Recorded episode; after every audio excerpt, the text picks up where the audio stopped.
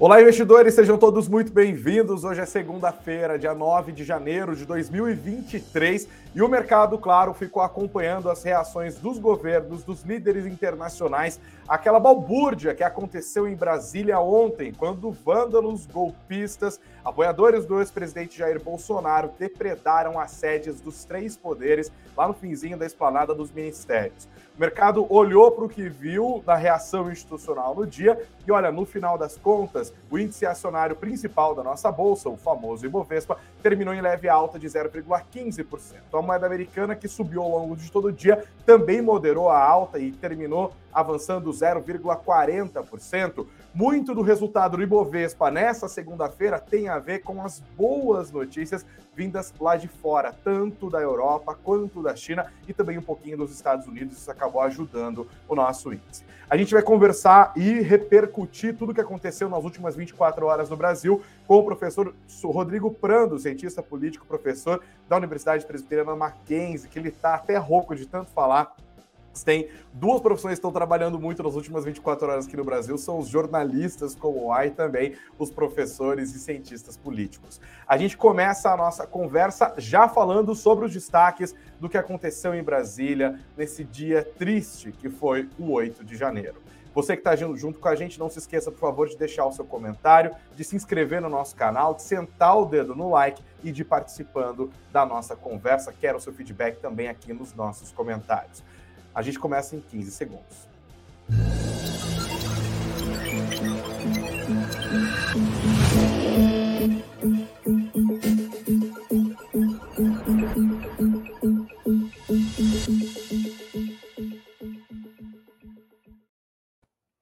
Olá, investidores! A segunda-feira, claro, foi o dia do rescaldo. O Brasil foi dormir neste domingo aturdido e chocado com as imagens que vinham de Brasília. Aos milhares bolsonaristas radicais, golpistas, que questionam sem provas a validade das eleições de outubro e que, desde a vitória de Lula, acampam em frente a estruturas das Forças Armadas, pedindo por um criminoso golpe militar, romperam o bloqueio policial e, diante de uma reação das forças de segurança tão tímida que chega a soar como conivência, invadiram as sedes dos três poderes e vandalizaram o Congresso Nacional, o Superior, o Superior Tribunal Federal e também o Palácio do Planalto. Como era fácil de prever, o Brasil teve neste domingo a sua versão da invasão ao Capitólio lá em janeiro de 2021, com as notáveis diferenças de que aqui os golpistas encontraram quase nenhuma resistência policial e tiveram tempo e tiveram liberdade para atacar não uma sede de poder constitucional, como aconteceu nos Estados Unidos, mas as três e quase ao mesmo tempo.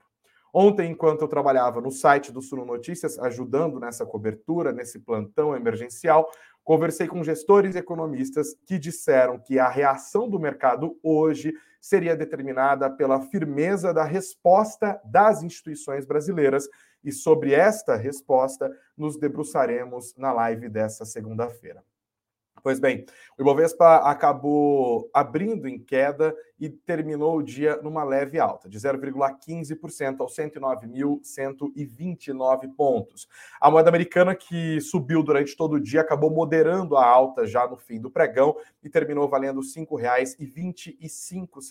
5,26 no arredondado, porque é 5,2575. A valorização foi de 0,40%. A cena internacional, como eu disse na abertura dessa live, acabou ajudando a Bolsa Brasileira. Houve alívio na inflação da Europa, sinais de recuperação da atividade econômica também no velho continente. Na China, as boas notícias foram flexibilização de regras para entrar no país, mostra um afrouxamento da política de combate à Covid-19 da China, que tanto penaliza a segunda maior economia do planeta e também outras economias, principalmente nós, né? Temos a China como nosso principal parceiro comercial já há mais de 10 anos e é um país grandemente demandador das commodities que nós aqui produzimos. Após passar praticamente três anos com portos e postos fechados, Hong Kong também vai ter a sua reabertura da fronteira com a China é, neste domingo, agora, que está para chegar. Isso acabou ajudando as empresas exportadoras de commodities, o petróleo também subiu. E um outro fator foi que ao longo de praticamente todo o pregão houve um rally nas bolsas americanas, mas isso foi moderado no final também. O Dow Jones e o SP 500 acabaram tendo quedas discretas, enquanto o Nasdaq subiu 0,63%. Agora, eu retomo um pouco do que aconteceu nesse domingo, já caminhando para chamar daqui a alguns minutinhos o professor Rodrigo Prando. Coloco na sua tela para você que está junto com a gente no YouTube e para você também que está junto com a gente no Spotify, porque agora as nossas lives também subiram em formato de vídeo. Se está ouvindo a gente, não se esqueça de pegar o seu aplicativo e ver que você também consegue enxergar as nossas conversas. Viramos videocast no YouTube, que essas outras plataformas liberarem, a gente vai chegar lá também. Bom, como eu disse ontem, radicais invadiram o Congresso Nacional, o Palácio do Planalto, o Supremo Tribunal Federal, promoveram baderna, quebradeira, balbúrdia e acabaram depredando esses prédios, os patrimônios, os móveis, tudo que estava dentro deles. É, a preocupação no mercado também se voltou para a Petrobras, porque a própria empresa reforçou a segurança após a ameaça de ataques contra instalações. Quatro refinarias da empresa, segundo o monitoramento feito pela Federação Única dos Petroleiros, estavam como alvo dos, dos bolsonaristas radicais. São elas as refinarias de Duque de Caxias, Reduc, no estado do Rio de Janeiro, a refinaria Henrique Lage, em São José dos Campos, no estado de São Paulo, a refinaria Alberto Pasqualini, em Canoas, no Rio Grande do Sul, e também a refinaria Gabriel Passos, em Betim, no estado de Minas Gerais. Conforme a coisa foi desenrolando na tarde de ontem, o governador do Distrito Federal, que até aquele momento continuava exercendo o papel, Ibanês Rocha do MDB, exonerou o também agora ex-secretário de Segurança Pública do Distrito Federal, Anderson Torres, que foi ministro da Justiça do governo Jair Bolsonaro. Mas olha, essa resposta não deu conta. O Lula, inclusive, no seu primeiro pronunciamento, logo depois é, dos atos, ele estava numa agenda em Araraquara, no interior de São Paulo, é, fez uma entrevista e decretou a intervenção federal na segurança pública do Distrito Federal. Já no começo da madrugada, de domingo para segunda-feira, o ministro do STF, Alexandre de Moraes, também determinou o afastamento de Banês Rocha do cargo de governador do Distrito Federal. É, e em resposta também, tanto ao decreto do Lula de intervenção federal na, na, segurança pública do Distrito Federal, quanto, claro, as demandas da sociedade, o recesso parlamentar acabou sendo encerrado. Parlamentares voltaram ao trabalho nessa segunda-feira por determinação das chefias do parlamento brasileiro.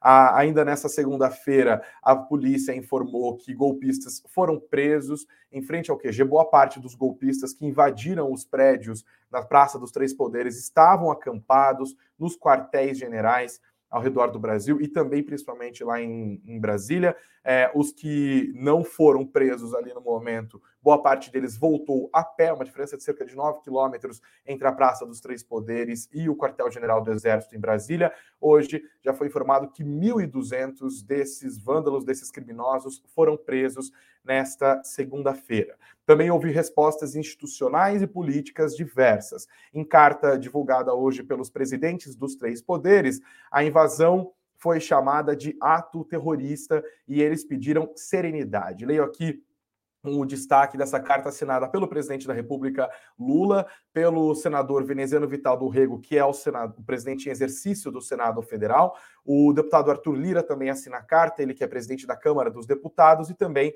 a ministra Rosa Weber, presidente do Supremo Tribunal Federal. A carta diz que os poderes da República, defensores da democracia e da Carta Constitucional de 88, rejeitam os atos terroristas de vandalismo, criminosos e golpistas que aconteceram na tarde de ontem em Brasília. A carta continua: estamos unidos para que as providências institucionais sejam tomadas nos termos das leis brasileiras.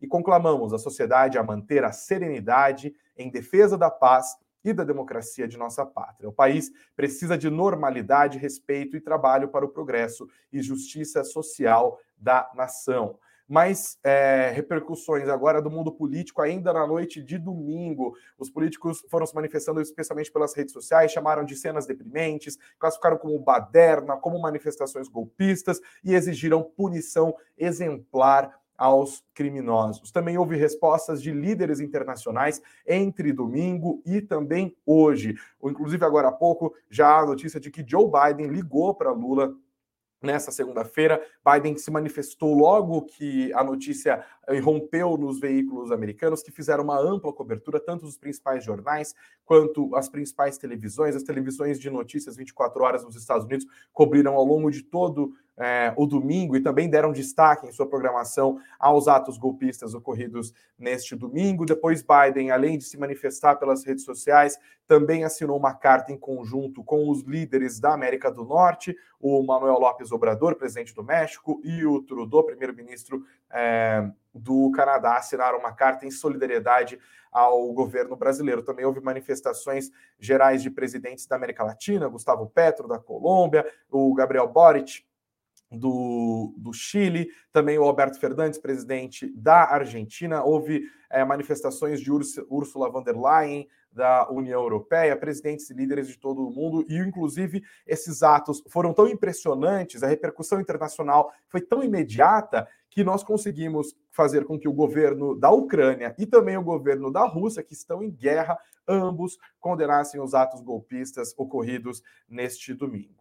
Mais destaques aqui: o presidente, o ex-presidente Jair Bolsonaro se manifestou sete horas depois, praticamente, da, de ocorrer as invasões. Ele disse que as manifestações pacíficas fazem parte da democracia, mas que depredações e invasões de prédios públicos, como o que aconteceram ontem, é, fogem à regra, que ele aproveita para dar aquela cutucada na esquerda e fala como os atos praticados pela esquerda em 2013 e 2017 têm diferença, né, ex-presidente? Inclusive, o, o ex-presidente Bolsonaro hoje foi internado em um hospital, ele que saiu do Brasil antes mesmo de encerrar o mandato para não cumprir a definição mais básica de uma democracia, que é a transição pacífica de poder. Tá lá está internado. Ao longo do dia, nós vimos ainda mais repercussões é, sobre tudo isso que aconteceu. Além das prisões, além da resposta do Supremo Tribunal Federal, a gente também está vendo declarações e investigações acontecendo, algumas delas pegando fogo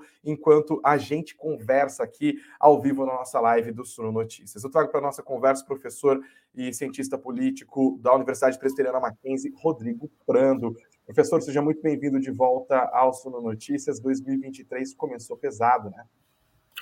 Boa noite, Greg. É, começou pesado e começa com tudo aquilo que havia sido desenhado nos anos anteriores, né, Greg? Nada do que aconteceu ontem para aqueles que acompanham a cena política, para os especialistas e os jornalistas que, inclusive, estão dentro dos grupos e redes sociais bolsonaristas, soou estranho absolutamente dentro do que foi programado e aconteceu. Um ataque sistemático aos três poderes, como você bem coloca, ah, e não foram ataques, vale ressaltar, o patrimônio público apenas. Não são ataques a prédios, vidraças e, pior, obras de artes de valor incalculável, históricas de valor incalculável. Foram ataques, é, especialmente ataques direcionados à democracia, ao Estado democrático de direito e isso é extremamente grave. Por certo, marca este 8 de janeiro como o mais grave episódio da redemocratização desde 1989 da nossa democracia. Professor, ontem, quando eu conversava com gestores economistas sobre as expectativas do mercado para o que aconteceria nessa segunda-feira, é, todos eles foram unânimes em dizer ali que as respostas das instituições seriam acompanhadas pelo mercado de perto. Eu queria saber, nessas horas que se passaram, como que o senhor avalia as respostas das instituições brasileiras? Então, vamos lá tem um princípio físico básico que todo mundo conhece que diz que uma ação exige, acaba acarretando uma reação, não é? E o que houve ontem foi um ataque sistemático aos três poderes da República. Um ataque ao Estado Democrático de Direito daqueles que não concordam com o resultado das eleições. O que houve? Houve um golpe? Não, não houve.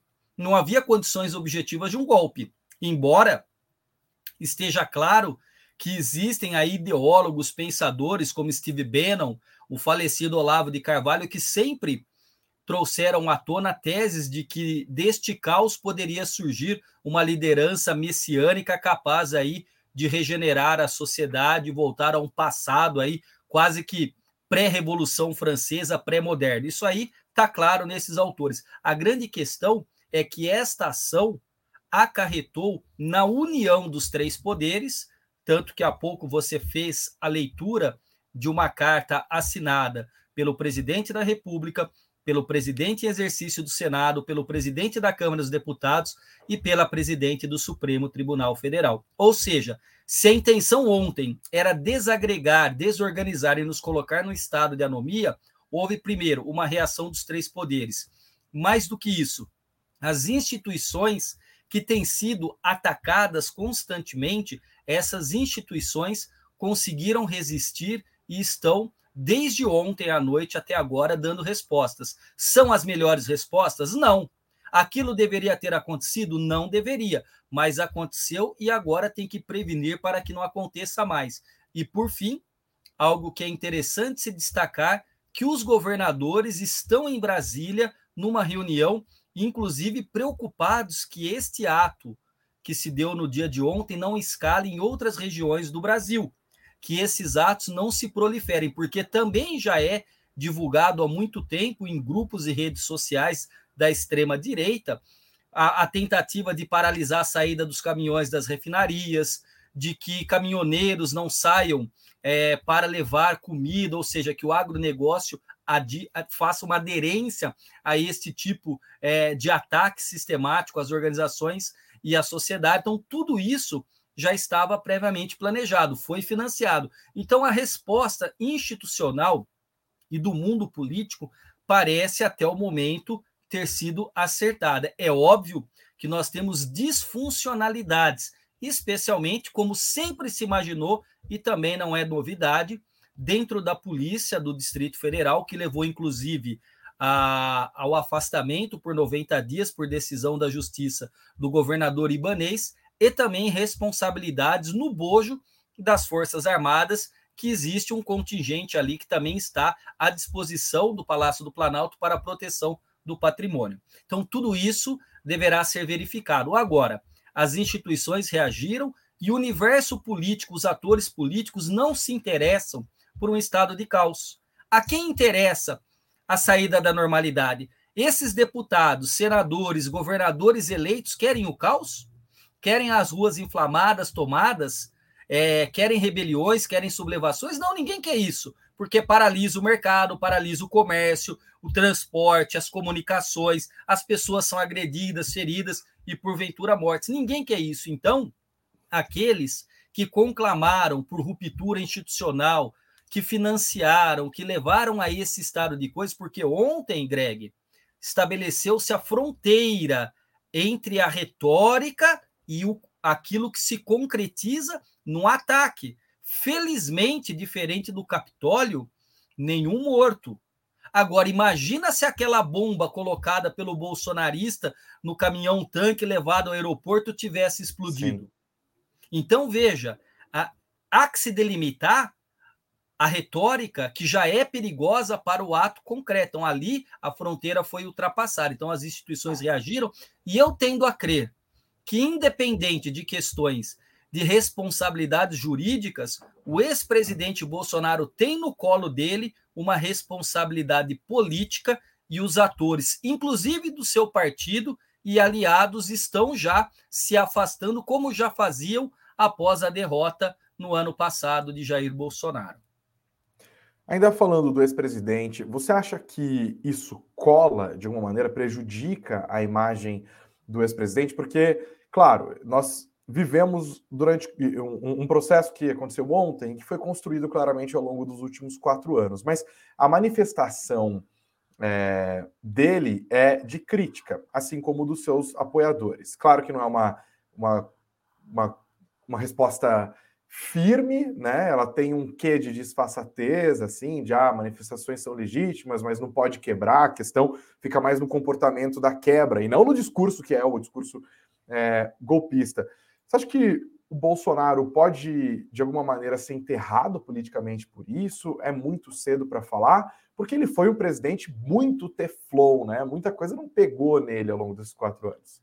Não, pois é, de fato você tem toda a razão. Agora, essa estratégia discursiva de condenar, mas não condenar enfaticamente, é até chamado aí pelos estudiosos da extrema direita, na tradução por português, de apito de cachorro, que é um som ou algumas imagens ou algumas palavras-chave que acabam sendo percebidas por aqueles que são fanatizados dentro de uma seita política. Então veja só, na nota que ele publicou ontem nas redes sociais, ele diz condenar, mas ele fez uma comparação com os atos da esquerda de 2013 e 2017. 2013, no ato da esquerda, Dilma era presidente.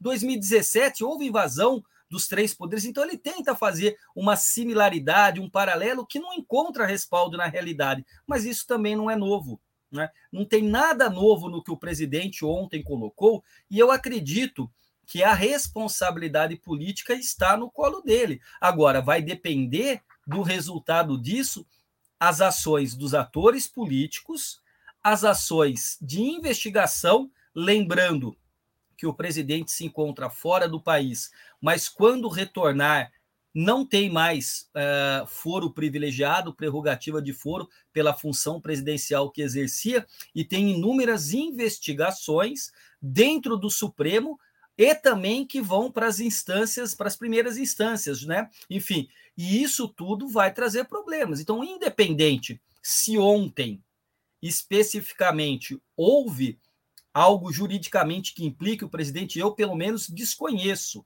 Até mesmo o ministro da Justiça fez é, esta observação ontem na sua entrevista coletiva. O Lula de Araraquara, obviamente, que atacou o Bolsonaro, chamou de genocídio e tudo mais, mas o Lula ali faz a pregação política. Eu até acho que deveria descer do palanque e ser mais presidente e menos candidato. Mas aí também a reação emocional àquelas cenas depende de cada um e eu não estou aqui para julgar como cada um reage. Mas a questão é que, para mim, Bolsonaro sai muito menor do episódio. Vai enterrá-lo? Não sei. Agora, tem uma coisa que eu sempre disse, Greg.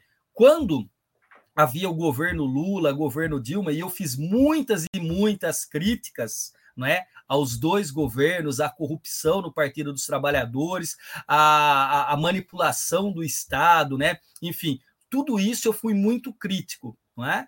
Isso tudo está muito claro naquilo que eu escrevi, naquilo que eu falei, mas eu sempre disse: Lula é maior que o PT. Agora, será que Bolsonaro é maior que o bolsonarismo? Eu creio que não. Eu creio que Bolsonaro é menor que o movimento que leva o nome dele. O movimento que leva o nome dele, que é o bolsonarismo, parece que veio para ficar. Nem todos bolsonaristas são dessa extrema direita que ontem atacou o Estado Democrático, mas nós já sabíamos que havia um percentual de 5 a 10% que acompanharia. E eu disse isso aqui para você. Numa das Sim. nossas lives, eu falei que desses 30% de apoio que o presidente, existem ali de 5 a 10% de pessoas radicais que iriam com ele, ou amando dele, ou influenciado por ele ou por outros, até as vias de fato, como aconteceu ontem. Então, também isso estava programado. Agora, o Bolsonaro não tendo condições de manter a liderança política de um movimento de direita, outros se credenciam. Por exemplo, o ex-presidente General Mourão, agora eleito senador, né? Ele já fez uma fala ainda na condição de vice, né, é, que estava em exercício interino da presidência, porque Bolsonaro se retirou do país para não passar a faixa ao Lula. Ele já fez críticas ao Bolsonaro, foi atacado pelos filhos do presidente, que também não é de agora, e existem outras lideranças que, inclusive, Greg, são mais radicais que o próprio Bolsonaro e podem vir sim se não houver a resposta institucional adequada, assumir a liderança que o Bolsonaro, porventura, possa deixar. Tem uma lei fundamental na ciência política: o poder não fica órfão, tá? Se o poder não for exercido por um, será exercido por outro. E aí tem uma diferença também fundamental à luz da ciência política entre poder e autoridade. O traficante, o miliciano tem poder, porque ele determina ali as regras num, num território, ele manda matar, ele tem a milícia armada para defendê-lo. Ele é poderoso, mas ele não é uma autoridade. A autoridade é o poder autorizado pela lei, tutelado pela lei dentro do Estado democrático de direito. Então, o presidente Lula foi eleito e hoje ele é a autoridade máxima da nação, como o Bolsonaro foi.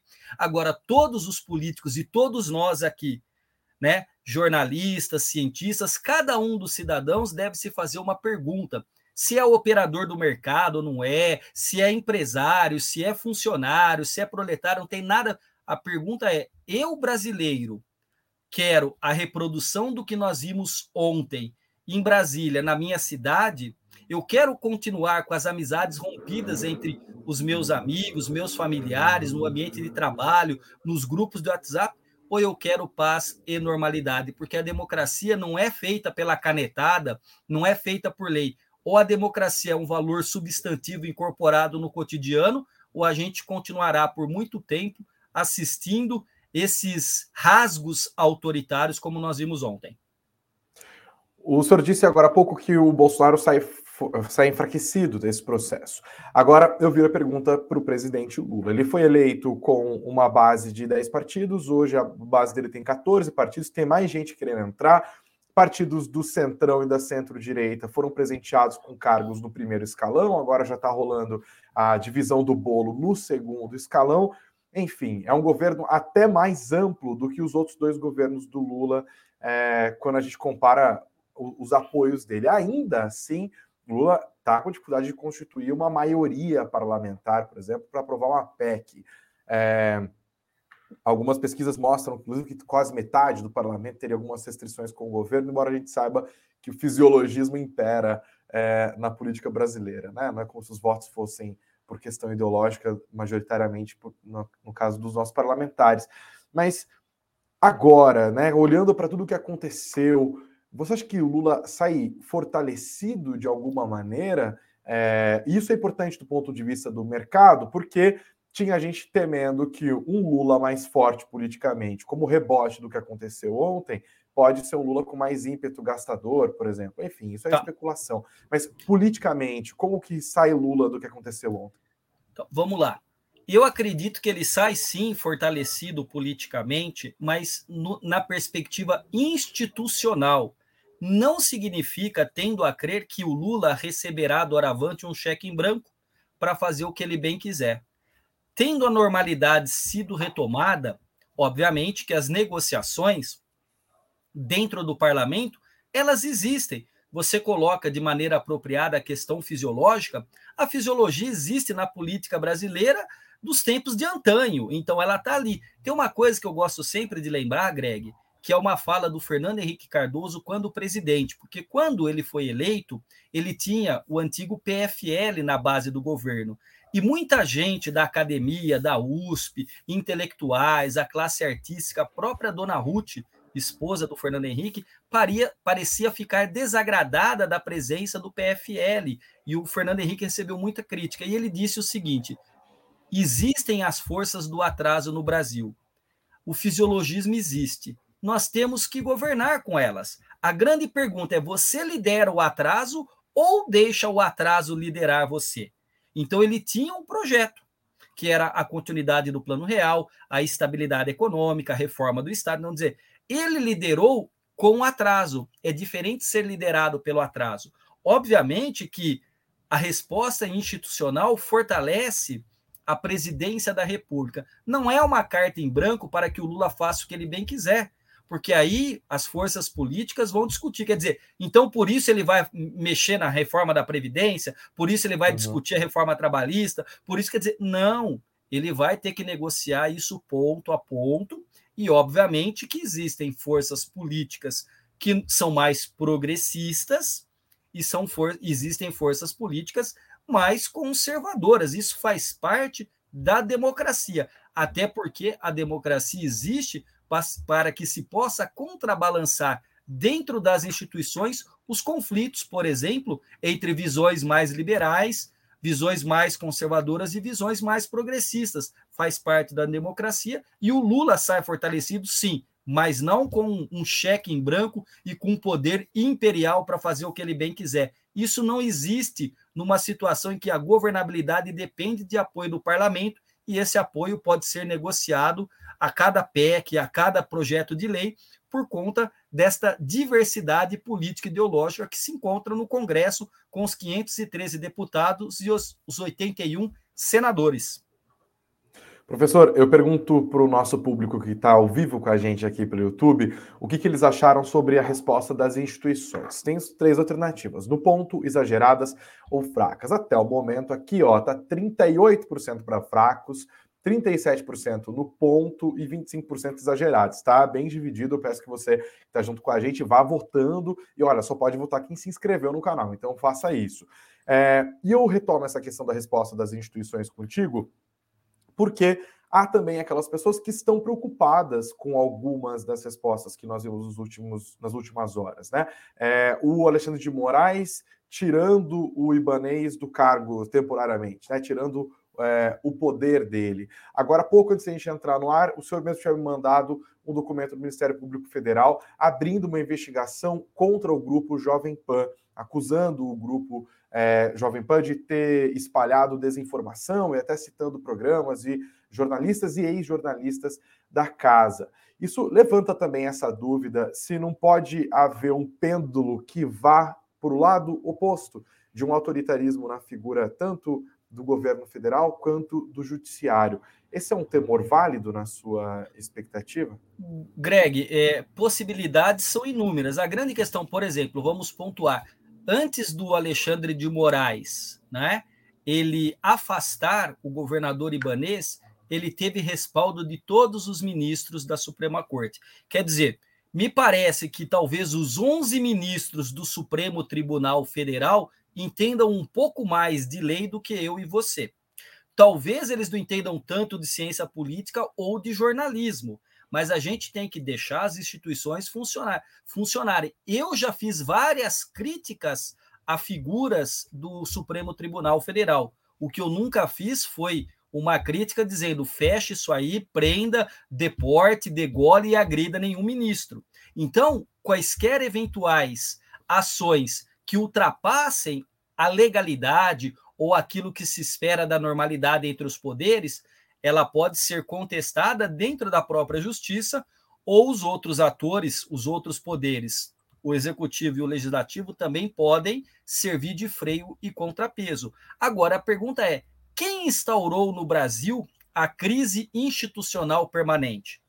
Quem substituiu o presidencialismo de coalizão ou o presidencialismo de cooptação pelo que eu chamei num artigo alguns anos atrás no Estadão de presidencialismo de confrontação. Quem que colocou inimigos e não adversários? Quem atacou sistematicamente as instituições? A resposta chega uma hora ou outra. Né? Com relação às investigações, houve uma solicitação do Ministério Público que se investigue o grupo Jovem Pan, que é um grupo que tem uma concessão pública, né? Porque tem rádio, tá no YouTube. Então, assim, é uma investigação e esta investigação está alicerçada sobre as falas que foram colocadas nos programas ao longo deste último ano. Então, veja, é, liberdade de expressão existe, mas em contrapartida, todos nós somos responsáveis por aquilo que nós falamos e publicamos. Eu assino o meu artigo, eu estou aqui com o meu nome, você está aqui, você faz, quer dizer, aí tem gente que chamou de comunista e a mim também, e quando, e quando era o PT eu era conservador e você também, reacionário. Então, isso faz parte do jogo. A grande questão é que nós temos que entender que as ações têm consequências. Ninguém tem liberdade absoluta, nem o direito à vida é absoluto na Constituição, porque em situações como uma guerra, por exemplo, pode ser instaurada a pena de morte. Né? Então a gente tem que ter cautela para não acabar alimentando a retórica que muitas vezes é não só de confrontar e fazer crítica, mas de eliminar o poder da República, não é? Então nós temos três poderes. O executivo é o gestor, ele executa, ele coloca ali o dinheiro no orçamento e ele tem ministros que atua em cada uma das pastas. Tem o legislativo, que faz as leis, e tem o judiciário, que, quando provocado, tem que atuar, ou pode, de certa maneira, atuar de ofício. Agora, este momento que nós vivemos não é um momento é, tranquilo, não é um momento de normalidade. Os ataques sucessivos nos levaram ontem à invasão. Poderia ter acontecido uma tragédia muito maior. Agora, para isso, eu quero crer que assim que as, os ânimos amainarem, as instituições permaneçam dentro de suas funções. Eu não imagino que nenhum ministro, nenhum político goste de se tornar notícia de maneira exacerbada e passe a ser atacado constantemente, ter que andar cercado de segurança, sabe? Eu me lembro quando os petistas eram hostilizados é, em restaurantes, quando pessoas receberam cusparadas, é, foram agredidas, como tem acontecido com os ministros da Suprema Corte ou com políticos que são atacados nos aeroportos, nas ruas. Quer dizer, não dá para viver uma sociedade com esse clima de incivilidade porque aí a gente ultrapassa qualquer limite da convivência pacífica. Tudo que nós vimos ontem não foi política, foi a negação da política. A política existe para resolver o conflito por meio do diálogo das instituições e dentro de limites legais. Atacar, agredir, criticar sim, faça crítica, faça crítica radical, seja duro, mas não ultrapasse ofendendo, agredindo ou pregando a abolição do Estado Democrático de Direito. Aí eu, inclusive, escrevi um livro sobre fake news na política, e não é simplesmente uma mentirinha. Não é como o presidente Bolsonaro falou: ah, mas quem que não conta uma mentira?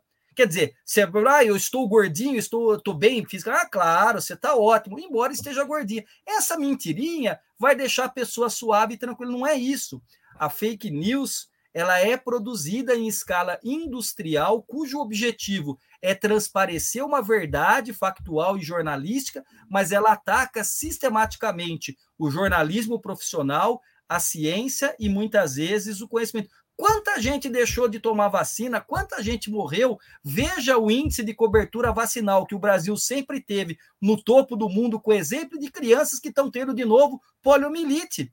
Né? Quanto o, o, taxista hoje veio me dizendo que a senhora que ele leva há 20 anos e tudo mais no táxi não toma vacina porque ela diz que existe um chip e a moeda cola no corpo dela. Isso é uma, é uma entre tantas fake news que, que foram divulgadas e que tiveram guarida é, por jornalistas, por influenciadores. De novo, todos somos responsáveis por aquilo que escrevemos e publicamos dentro dos limites da lei. Pode não gostar do que eu digo, pode não gostar do que eu falo, mas não pode me agredir. Como eu muitas vezes não gosto do que ouço, às vezes ao vivo, e não sou deselegante e agressivo com ninguém. Então aí a gente tem que ter o princípio da educação e da civilidade. E esse princípio, infelizmente, foi solapado, quando não perdido em muitas ocasiões. Rodrigo Prando, cientista político, professor da Universidade Presbiteriana Mackenzie. Professor, Bom descanso para o senhor. Espero que você consiga descansar nas próximas horas. Eu sei que é, ontem e hoje foram dias atribulados, as portas continuam super abertas. Espero falar contigo mais vezes nesse ano e espero que com assuntos e com noticiário mais leve. Eu também espero, Greg. É sempre um prazer estar aqui com você. Eu deixo um enorme abraço a você, que conduz muito bem o programa, a sua equipe técnica e também a audiência que, gostando ou não de mim, eu sempre estou aqui da maneira uh, mais clara possível, né? E tento sempre ser intelectualmente honesto, sem puxar a bandeira para ninguém, mas dentro daquilo que eu acredito que sejam os princípios básicos da compreensão do processo histórico, sociológico e político desse país. Um grande abraço a todos vocês, uma boa noite e boa semana. Boa noite, sempre contribui muito. Bom, a gente continua por aqui, hein, gente? Os comentários, obviamente, estão animadíssimos aqui, né? É, e que tem de fã de político, é um negócio impressionante. Gente, eu vou tentar explicar rapidamente é, que o meu objetivo aqui é, por exemplo, um dia como hoje, chamar um cientista político para que ele nos explique as dinâmicas que estão por detrás do que está acontecendo. Hoje, mais importante até do que ouvir um gestor, do que ouvir um economista, é ouvir alguém que explique para a gente um processo que nos trouxe a essa situação. Não adianta fingir normalidade. O que aconteceu nesse domingo foi golpismo. O que aconteceu nesse domingo foi vandalismo. O que aconteceu neste domingo foi criminoso e foi construído ao longo dos últimos quatro anos por retórica e por disfarçatez. Uma coisa, isso significa é, dizer que o que aconteceu ontem foi culpa direta do presidente do ex-presidente Jair Bolsonaro, aí a discussão está aberta. Mas do nosso ponto de vista, para quem está olhando para o mercado, entender a resposta das instituições, a gravidade do que aconteceu. E a resposta das instituições é muito importante quando a gente está falando da manutenção de um ambiente de negócios que nos interessa a todos. O Suno Notícias vai sempre trazer especialistas, como o professor Rodrigo Prando, como outros economistas que sempre frequentam as nossas lives, que como outros gestores que frequentam as nossas lives e Claro, valorizando sempre a liberdade de escolha, a liberdade de opção das pessoas. Vocês podem deixar os seus comentários aqui, mas olha, vou dizer o que nós não somos. Nós não somos fãs de político. Nós não estamos aqui para agradar o, a militância, as paquitas dos políticos de um lado ou de outro. E outra, defender a democracia, defender as instituições, defender a Constituição de 1988 não é defender o PT, como algumas pessoas escreveram aqui, mas é sim defender a eleição de Lula no sentido de reconhecer a legitimidade daquilo que aconteceu nos dois turnos das eleições presidenciais que nós vimos no ano passado. A resposta global que nós estamos vendo hoje, a cobertura mundial, não é uma defesa do PT, não é um alinhamento da nova ordem mundial, é simplesmente países civilizados reconhecendo a incivilidade de parte da população brasileira, de uma parte pequena felizmente, de uma parte ínfima, mas muito barulhenta e capaz de causar tamanho prejuízo para as nossas instituições, para os nossos prédios, no final das contas. A gente continua com o nosso noticiário, vamos agora para os destaques do mundo corporativo, mas não sem antes destacar o Boletim Focus, que foi divulgado nessa segunda-feira. Toda segunda-feira o Banco Central divulga é, esses números, que são as projeções do mercado financeiro para os principais indicadores macroeconômicos do Brasil. Aqui nós temos como destaque o que está rolando, é, o que rolou no 2022, 2023, 2024, isso porque 2022 ficou para trás, mas nós não conhecemos ainda os números finais do ano de 2022. Nos próximos dias nós saberemos. O mercado é, projeta que a, a. Eita, peraí que eu perdi a tabelinha aqui, ó. Pronto, agora sim que o IPCA tenha terminado 2022 numa variação positiva de 5,62%, é a mesma projeção da semana passada, e também projeta uma inflação oficial de 5,36% no final deste ano de 2023, uma alta, tá? Na semana passada a mediana era de 5,31%. Quando a gente olha para a projeção de inflação em 2024, que já está mais colado no horizonte relevante da política monetária brasileira, o processo também é de alta. O temor fiscal do governo Lula fazendo pressão e aparecendo nas projeções dos economistas. Semana passada, o mercado acreditava que a, IPCA fosse terminar o ano que vem em 3,65%, hoje a mediana é de 3,70%.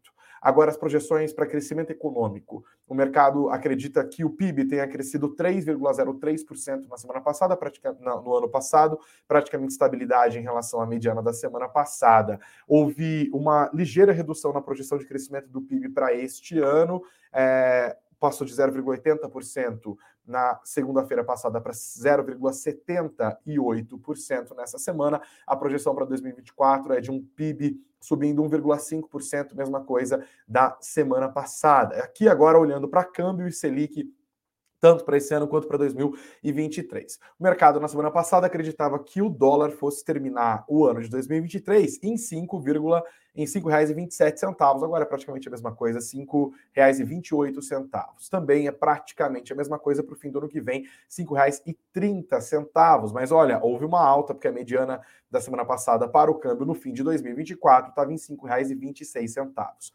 Projeção para a taxa Selic na semana passada, a, o mercado acreditava que a Selic vai terminar este ano em 12,25%, ou seja, vai subir um pouquinho mais é, vai, vai cair menos, perdão, do que imaginava. Para você ter uma noção, quatro semanas atrás o mercado acreditava que a Selic fosse terminar esse ano em 11,75, agora 12,25 e também nesta semana. O mercado também reajustou para cima a projeção de Selic no fim de 2024. É, na semana passada estava em 9%, agora é 9,25%. Olha, quatro semanas atrás o mercado acreditava em Selic terminando 2024 em 8,50%. O mercado, portanto, está piorando as expectativas para o gasto público, o impacto disso na inflação e também, claro, na resposta do Banco Central a esse processo inflacionário. Por isso, a projeção é de mais IPCA adiante e de juros mais altos por mais tempo. Outro destaque do mundo corporativo hoje vai para a Gafisa,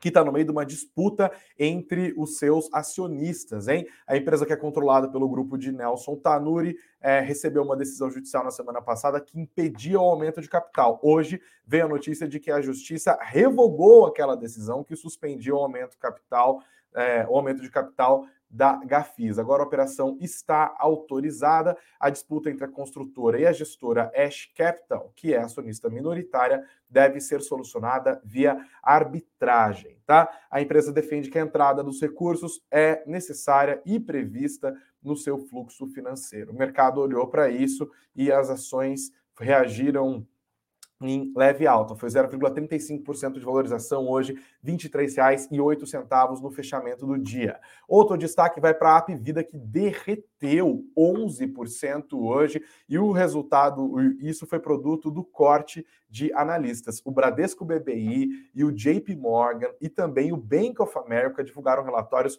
rebaixando os papéis da Apvida. As projeções estão sendo cortadas, tá? Eles demonstram, segundo a avaliação do Bank of America, resultados deteriorando-se significativamente desde o M&A, da fusão da da Apvida com a Notre Dame Intermédica. Eles dizem, inclusive, que a companhia intermédica, perdão, que a companhia está passando por mudanças estruturais, especialmente nos termos do MLR, que é o Medical Loss Ratio. É um indicador de sinistralidade importante para essas empresas. As ações da Apvida terminaram o dia numa queda de 11,02%, perderam 52 centavos só no pregão dessa segunda-feira e terminaram o dia nos R$ 4,20 centavos. Perfeito? Deixa eu dar uma olhada aqui como que ficou a nossa enquete de hoje. Eu perguntei o que você achou das respostas das instituições para os atos golpistas desse domingo. E olha, 40% disseram que acharam no ponto, que as instituições acertaram. 33% falaram deviam ter sido mais rígidas, foram fracas as respostas. E 27% disseram que a galera exagerou, devia ter ficado um pouquinho para baixo. Eu agradeço muitíssimo a sua audiência, agradeço muitíssimo ao seu engajamento. Não se esqueça de curtir o nosso conteúdo e de se inscrever no nosso canal e também, claro, de conferir os links que estão aqui na descrição. Tem o nosso e-book gratuito é, Eu Invisto 2023 para você aprender a organizar a sua vida financeira e se tornar um bom investidor neste ano. A gente segue por aqui amanhã, 9 horas da manhã, tem Beatriz Boiadiana, nossa Morning Call. Eu estarei de volta, se Deus quiser, às 19 horas, tá bom? Juízo a vocês, hein? Beijos aos de beijos, abraços aos de abraços, muito dinheiro no bolso. Até terça-feira, que seja mais tranquilo, né? Pelo amor de Deus.